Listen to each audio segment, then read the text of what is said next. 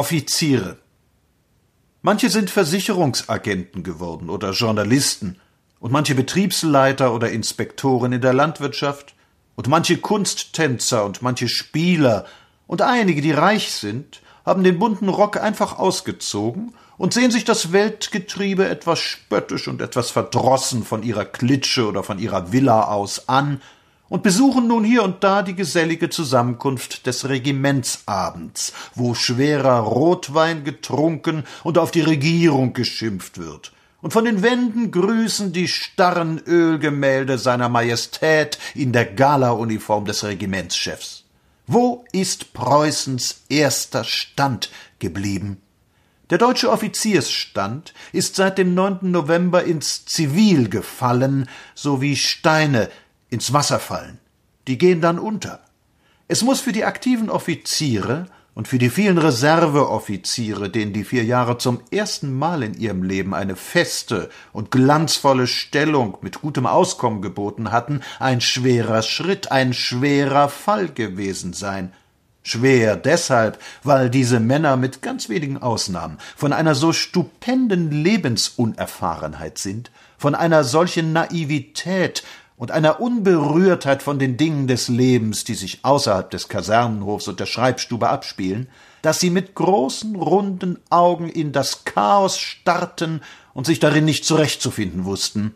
Hier war alles so ganz anders. Der Rang an sich gilt nicht allzu viel.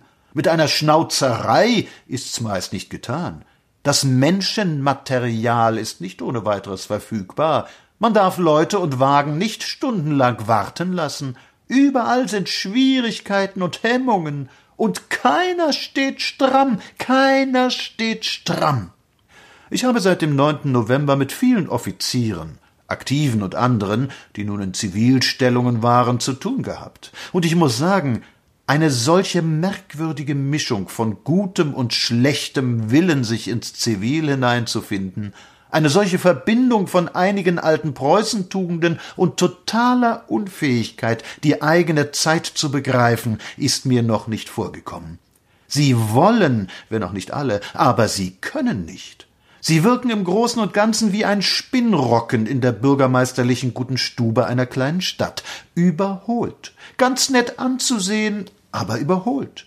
Sie haben eine Art, die Dinge zu sehen und anzufassen, dass einen der kalte Schauder überläuft und dass man immer wieder vor sich hin sagt, also das hat einmal geführt? Also die waren einmal Leiter und Spitzen und haben über Geschicke bestimmen dürfen?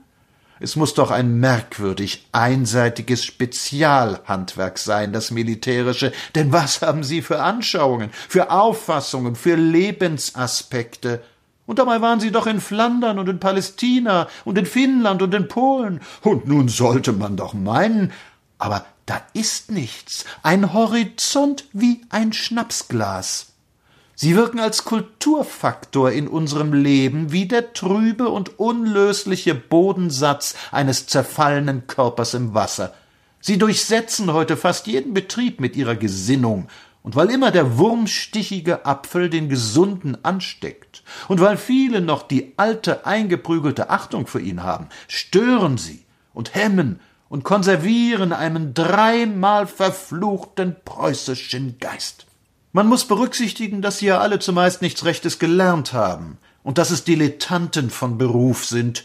Der preußische Leutnant kann alles, es war wirklich erstaunlich, was er im Kriege, wenn auch nicht gekonnt, so doch gemacht hat. Viehdepots hat er eingerichtet und Druckereien und Trocknungsanlagen und Bahnrampen hat er gebaut und Theater beaufsichtigt und Entlausungen geleitet.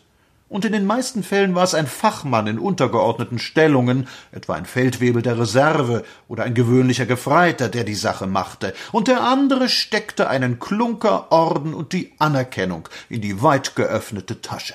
Eben weil man über jede vollbrachte Leistung als Punkt auf dem i und als Krönung des Ganzen einen Offizier setzte, bildete sich im Gehirn dieser Kaste der Glaube heraus, das Achselstück ersetze wirklich alle Fähigkeiten der anderen, und nun soll es sich erweisen, und nun erweist es sich nicht. Die innere Unsicherheit der ins Zivil geworfenen Offiziere wird von ihnen häufig durch eine gewisse Forschheit ersetzt. Nun langt das im täglichen Leben nicht allzu weit, und es ist ganz merkwürdig, wie der preußische Organisationsfimmel, der ja schon im Felde jedes Pöstchen unterstützte und jeden Posteninhaber, wie der, das preußische Beamten- und Juristentum zur Seite, das ganze moderne Leben verseucht hat.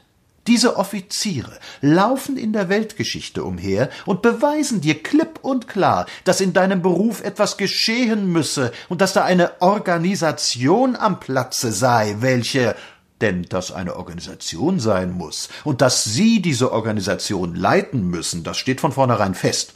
Wie ja überhaupt dieses missbrauchteste aller Wörter ihr A und O ist.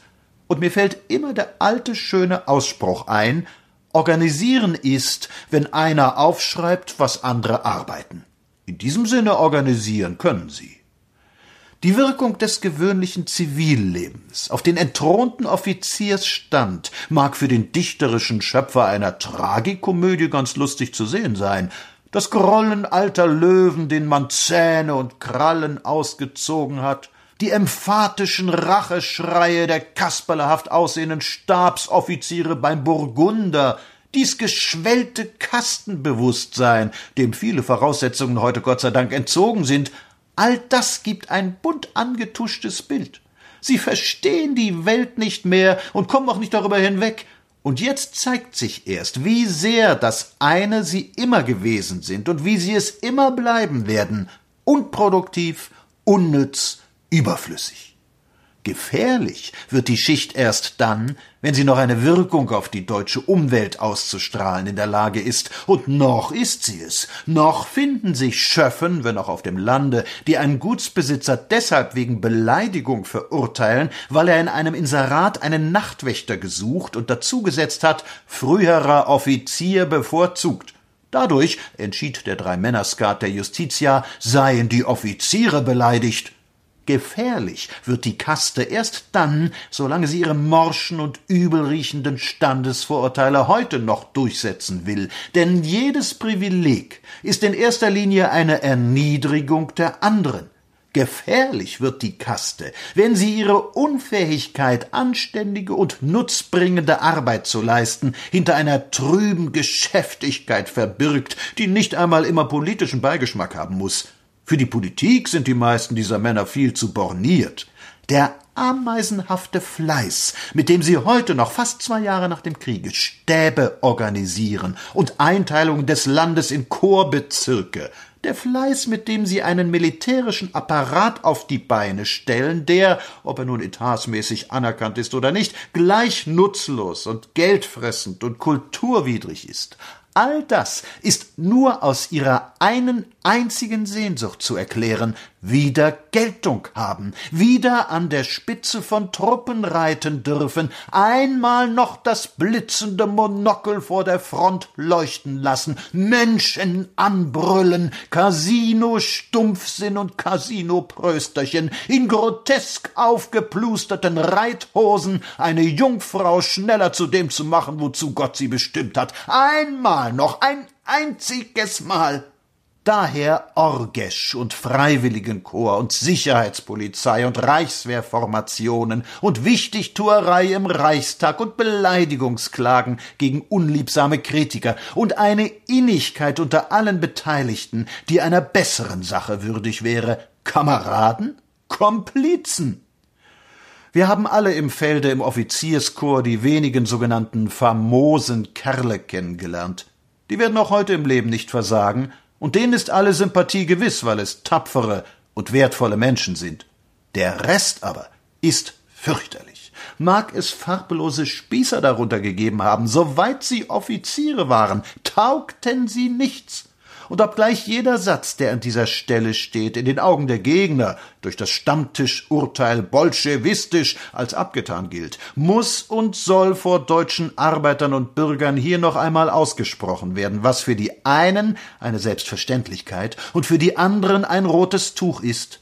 Das deutsche Offizierskorps hat im Kriege seine Pflicht nicht erfüllt.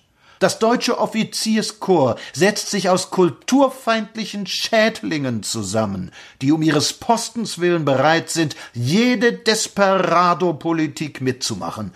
Der Geist des deutschen Offizierskorps taugt nichts. Ein ständig wachsender Teil der Nation lehnt diesen Ungeist und seine Träger ab. Wir brauchen sie nicht mehr. Beleidigungsklagen ändern an diesem Urteil nichts.